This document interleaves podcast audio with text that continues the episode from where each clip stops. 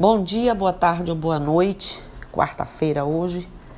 É, historicamente aqui no NASPEC, dia de estudo, ou no terreiro, normal, confundir. Dia de estudo. Então, sempre foi antes e a gente precisa trazer um assunto aqui que já falamos bastante, mas nunca é pouco. E eu venho hoje trazendo na ótica de Dr. Bruno Antônio Barros Santos, né? um defensor público no estado do Maranhão, que perfeitamente é, sintetizou tudo aquilo que todos nós que temos consciência, todos nós que lutamos, é, entendemos pelo negacionismo do racismo. Né? Então, ouçam o que ele traz em uma extensa matéria. O Brasil tem a segunda maior população negra do mundo ficando atrás somente da Nigéria. E foi também o último país das Américas a abolir oficialmente a escravatura em 1888. Foram mais de 300 anos de escravidão e as consequências estruturais do longo passado escravacionista né, é, permanecem até hoje. Isso é, o racismo continua assumindo diversas formas de manifestação. Entretanto, as mídias sociais do mundo virtual intensificou-se a produção é, discursiva de uma espécie de negacionismo gourmetizado. Olha o que ele falou. Gourmetizado. Aparentemente sedutor, mas profundamente enganoso né? um lugar comum que cultiva a negação da história por meio da simplificação da linguagem, ao mesmo tempo em que empurra as problematizações para o campo estéreo da perda de tempo. Imagina, né? É a lógica da produção mercado, é, mercadologizada aí do pensamento, submetendo o mundo da vida a ótica utilitária daquilo que pode produzir valor na lógica do capital. Em outras palavras, segundo ele, discutir escravidão, desigualdade racial e racismo seriam coisas de esquerdista, desocupados e improdutivos, algo de gente que está viajando, como dizem as giras populares, né? Nesse sentido, há uma proposital negação da existência do racismo e da desigualdade entre brancos e negros. Além disso, há também uma negação dos efeitos estruturais do passado escravocrata na fala recorrente de muitas pessoas que dizem que não tem nada a ver com o que aconteceu no passado e por isso não seria justo pagarem por uma dívida histórica de que não participaram e nem ajudaram a construir. Ora, são falas que não sentem mais constrangimentos, né? Fals, falsas é, é, é, falas, né? De quem não sente mais o constrangimento em verbalizar o absurdo. Tá cansado de ouvir, né? Nesse contexto, negacionista gourmetizado, assim diz ele, há um tempero, discurso de que todos são iguais, com a falácia da meritocracia. Para ocultar a comida insossa, ou seja, perpetuar a desigualdade. Mas esse falso tempero é cada vez mais desconstruído pela oxigenação crítica causada pela pelo empoderamento negro que não aceita essa digestão forçada e maquiada de discursos aparentemente sedutores e igualdade apenas formal e não material. São discursos que estão sendo é, descortinados e desmascarados, o que tem intensificado, por outro lado, a reação virulenta do status quo, né? em alimentar o negacionismo da história e da opressão. Ele é perfeito. Desse modo, o negacionismo gourmetizado, segundo ele, plastifica o conteúdo da informação através de uma retórica apelativa e atraente, a exemplo do discurso que relativiza e diminui o Dia da Consciência Negra. E aí concordo mais ainda com ele quando faz o questionamento do porquê de não termos nacionalmente o Dia da Consciência Branca. É uma negação compactada e estilizada para simular uma suposta defesa da igualdade. O objetivo dessa negação, sem base factual e empírica, é retirar a dimensão estrutural do problema para atomizar né, a discussão e jogar para o indivíduo a responsabilidade em relação aos problemas sociais de sua existência. Pode isso? É uma tentativa de individualizar o fracasso e o sucesso, como se não houvesse uma estrutura histórica e social que condiciona o motor da vida. E eu concordo norma, novamente com ele, pura verdade. E eu sou mais que verdade quando diz que na questão da cultura afro-brasileira há um propósito em atomar, é, atomizar o indivíduo no sentido de que perca seus laços ancestrais, sua história de sofrimento, sua cultura, sua tradição, todos os elementos que poderiam reconstruir no presente uma coesão coletiva que se transformasse numa força contra-hegemônica.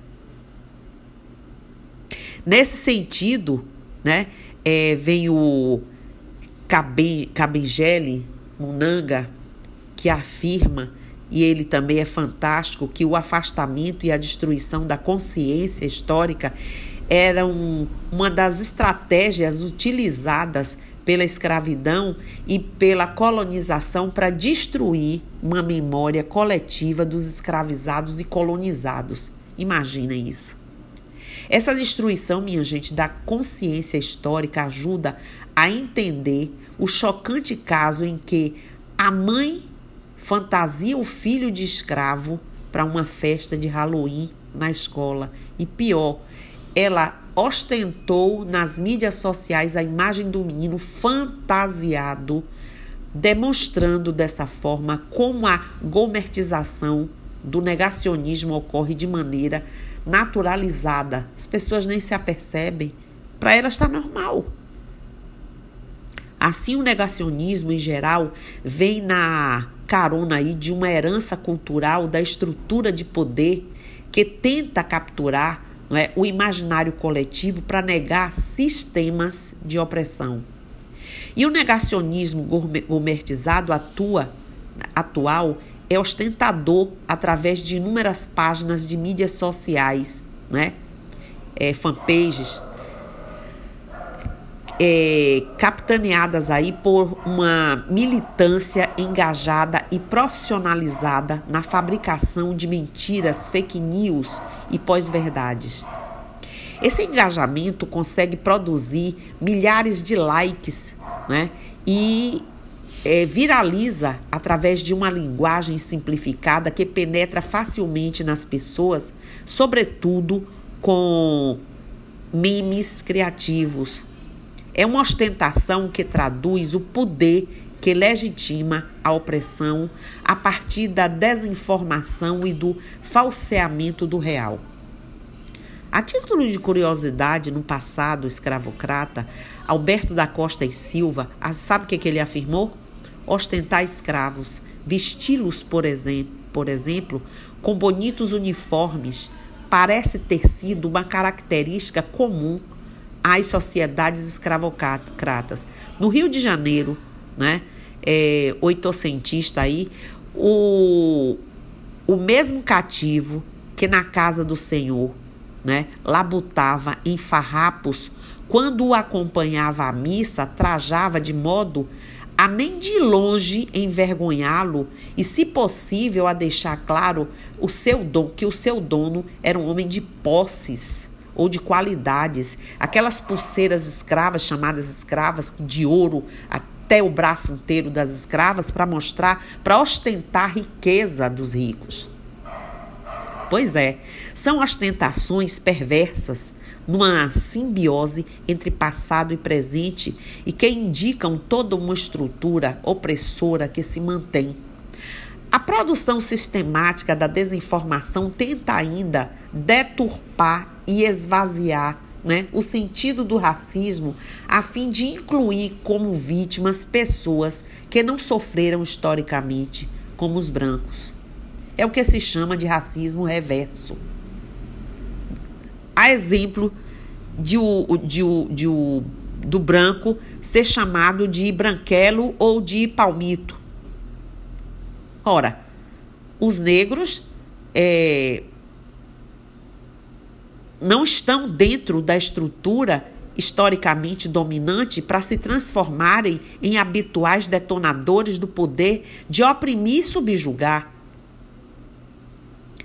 A propósito, é, é, trago aqui também o que Dejamila Ribeiro esclareceu sobre o que é racismo reverso, para vocês entenderem melhor.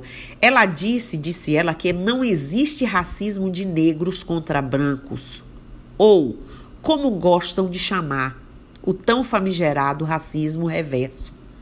Primeiro é necessário, prestem atenção, se ater aos conceitos. Racismo é um sistema de opressão e para haver racismo deve haver relações de poder. Negros não possuem poder né, institucional para serem racistas. Se atentem bem para esse esclarecimento. A população negra sofre um histórico de opressão e violência que a exclui. Para haver racismo reverso, precisariam ter existido né, navios bran é, é, branqueiros, branqueados, escra é, escravização por mais de 300 anos da população branca, negação de direitos a ela. Brancos são mortos por seres brancos? Por serem brancos? São seguidos é, por seguranças na, em lojas? Qual é a cor da maioria dos atores e apresentadores de TV, dos diretores de novela? da maioria dos universitários? Quem detém os meios de produção? Há uma hegemonia branca criada pelo racismo que confere privilégios sociais a um grupo em detrimento de outro. Um jovem negro pode ser morto por sua cor. Posso não ser contratada por uma empresa porque sou negra, ter mais dificuldades de acesso à universidade por isso. Crianças negras crescem sem autoestima porque não se vê na TV ou, no, no, ou nos livros didáticos. Isso sim tem poder de influenciar a vida das pessoas. E ouçam mais o que ela afirmou: racismo vai além de ofensas.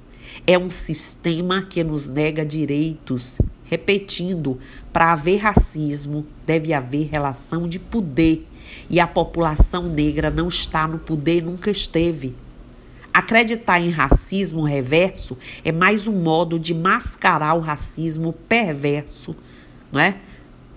Com o que vivemos e vemos a esse tempo todo. Ora, são mais de 300 anos de escravidão negra no Brasil, sendo que essa escravidão teve amplo suporte estrutural e institucional, inclusive da própria Igreja Católica da época. Isso, né? E após a abolição da escravatura, prestem atenção, houve um processo de branqueamento da população brasileira, sobretudo no século XX, com, com mais atuação na região sul do país, em que governos estabeleceram cotas distribuição de terras para os imigrantes italianos, alemães e por aí vai. Com o objetivo de estimular esses europeus a migrarem para o Brasil, enquanto que os negros não tiveram qualquer incentivo do Estado nesse sentido. Desse modo, desse modo, raciocinemos um pouco. Escravos negros recém-libertados, sem apoio institucional do Estado, tinham condições efetivas de não viverem à margem da sociedade? Essa violência histórica e estrutural não tem qualquer efeito hoje? O negacionismo faz algum sentido?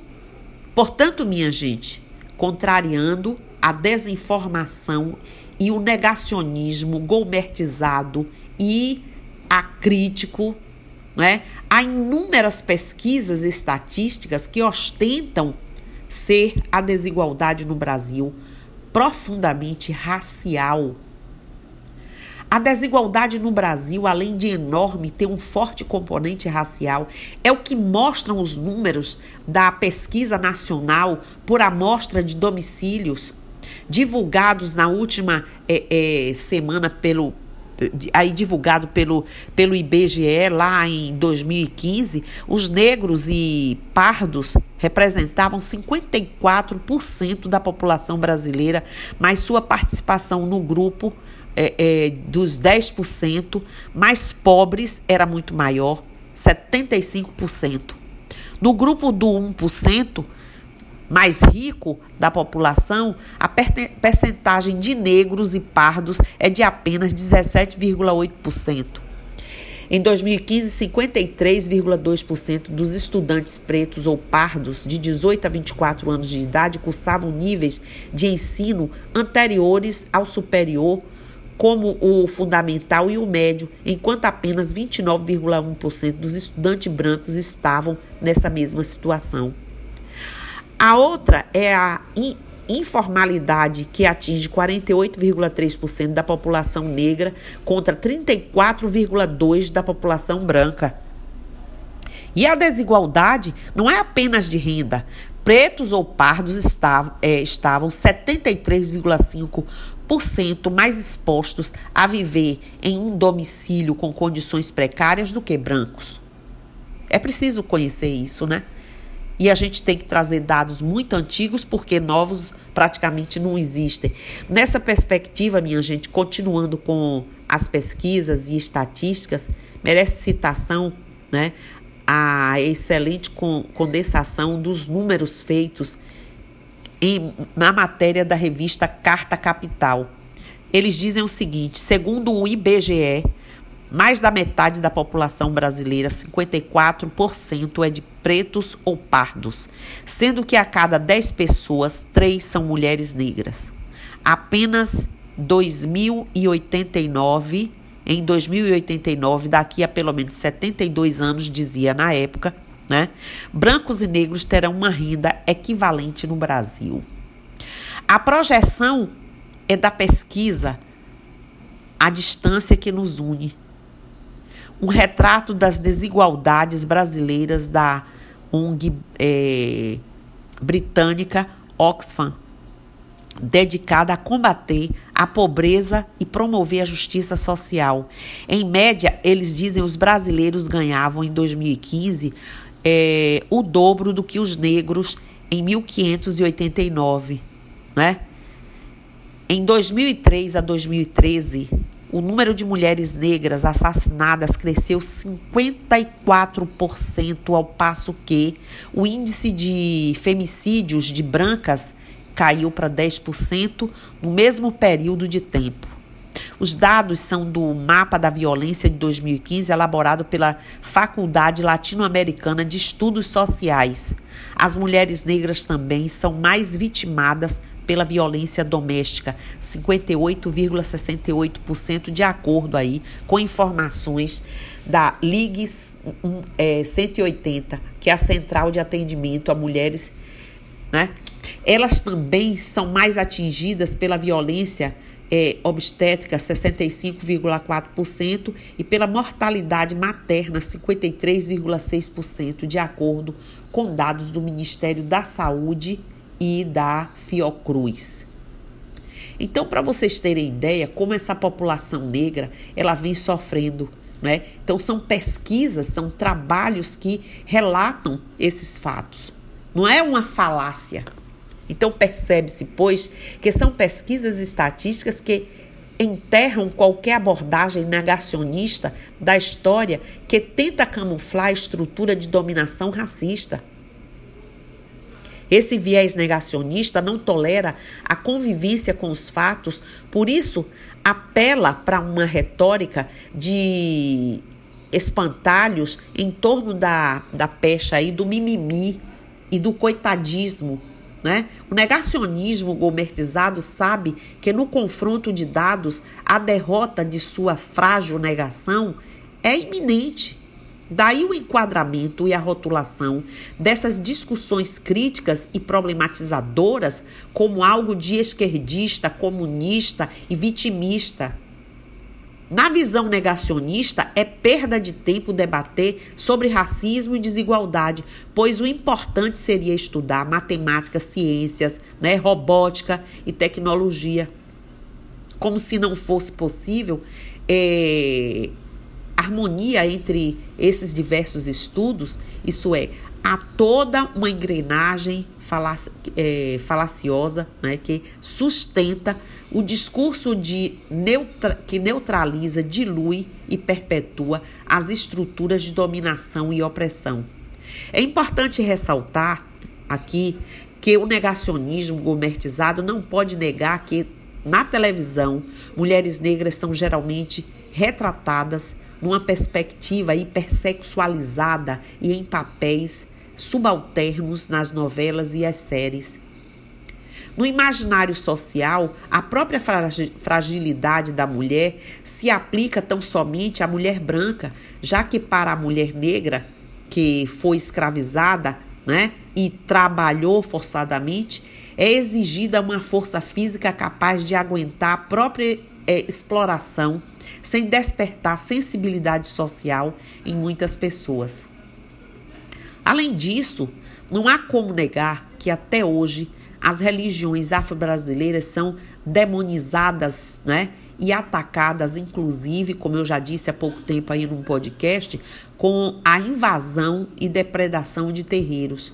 E de maneira recente, né, praticantes dessa, dessas religiões são é, cari é, caricaturizados né, como adoradores dos demônios, além de ocorrerem sucessivas tentativas de criminalização seletiva dos rituais sagrados de sacrifício de animais nessas religiões, sobretudo e ironicamente no país é, que a maioria é o maior exportador de carne bovina do mundo e dos maiores produtores de couro do planeta.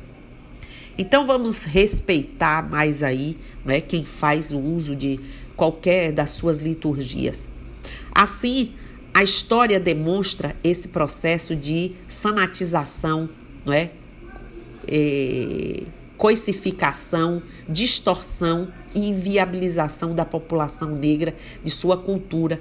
Isso vem no mesmo sentido da destruição histórica do conhecimento e dos saberes produzidos pelos negros. Vejam, Sueli Carneiro, ela analisou essa subalternização dos negros e é, denomina de epistemicídio esses processos que ocorrem pelo rebaixamento da autoestima que o racismo e a discriminação provocam no cotidiano escolar, pela negação aos negros da condição de sujeitos de conhecimento, por meio da desvalorização, negação ou ocultamento das atribuições do continente africano e da diáspora africana ao patrimônio cultural da humanidade, pela imposição do eh, embranquecimento cultural e pela produção do fracasso e aversão escolar. Portanto, minha gente, não podemos cair nas armadilhas de uma pretensão universalista que homogeneiza o mundo a partir de uma visão eurocêntrica e colonizadora. A lógica assimilacionista é perigosa, pois trata o negro com base num referencial colonizador que não leva em consideração as peculiaridades da própria população negra. No Brasil, a abordagem homogeneizadora é frequente no discurso negacionista nas mídias sociais do mundo virtual, sobretudo na retórica dos véus, da igualdade formal e da meritocracia. Isso é fato. Que tenta diluir os, as contradições e as desigualdades estruturais de um sistema histórico de exploração, opressão e exclusão. É importante ressaltar também que nossa estética não pode ser pautada tão somente pela estética renacionista, que ajudou na, eh, a popularizar ainda mais a imagem de um Jesus branco, embora não fosse branco. Jesus nunca foi branco. A estética negra precisa ser ampla, né? Visibilidade, ter ampla visibilidade desconstruindo essa lógica normatizadora de branqueamento que colonizou nossas mentes ao longo da história. A dimensão plural do universo negro necessita penetrar nos espaços tradicionalmente hegemônicos, com a valorização inclusive de nossas raízes ancestrais africanas que brilham em nossas vidas. Nesse sentido, o pilar estrutural desse paradigma colonizador e os efeitos estruturais do racismo devem ser rompidos. Precisamos falar sobre filosofia africana, africanidades, afroperspectivas, diáspora africana, oralidade, ancestralidade, memória histórica, quilombos, descolonização dos, dos saberes, ubuntus, força vital, né? Pretagogia, negritude, iorubá, capoeira, tambor de crioula, tambor de mina, negro cosme, dandara, zumbi dos palmares, candomblé, umbanda, orixás, exu, Maria Firmina, né? Precisamos falar muito sobre tudo isso. É necessário construir séculos de apagamento e silenciamento da cultura negra e afro-brasileira, de modo que se consolide em senso de, de pertencimento negro, com orgulho da cor, da cultura, das tradições, da religiosidade e da ancestralidade. Não cabe mais, chegou, não tem mais como continuar com tudo isso, né?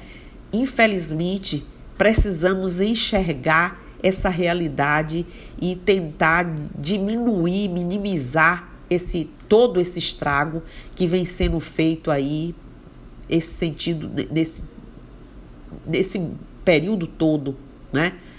Então,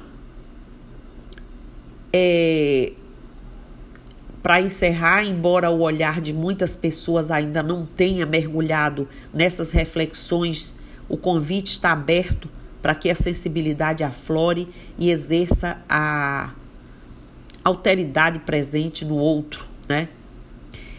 Nessa postura pessoal de desconstrução, continua é, de si e a abertura ao outro, né? O negacionismo será soterrado por uma avalanche crítica que eu denuncie como uma cortina de fumaça que tenta é, ocultar né, uma estrutura é, perversa de dominação. Ora, quem interesse o negacionismo gourmetizado ou não, diante de tantos fatos que negam a o próprio negacionismo, alguém tem coragem de negar isso?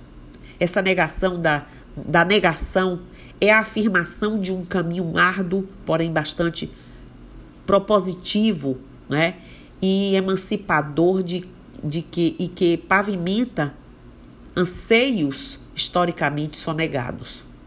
Prestem bem a atenção, porque o negacionismo, afinal, nada mais é do que um modo disfarçado de negar a existência do outro.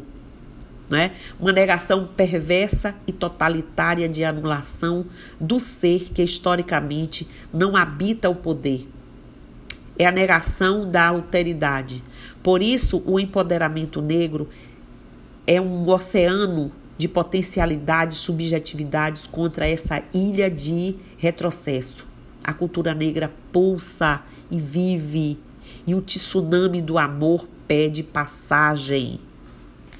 E é o que hoje eu venho pedir aqui, deixar que fique para trás todo esse negacionismo e que a gente realmente comece, principalmente nós que transitamos em numa religião aonde vivenciamos tudo isso, que a gente pare de negar, que a gente consiga enxergar, espelhar melhor essa realidade e trazer à luz todo esse essa necessidade que existe da gente não esquecer quem somos, quem fomos, o que podemos ser e aonde está a nossa verdadeira história.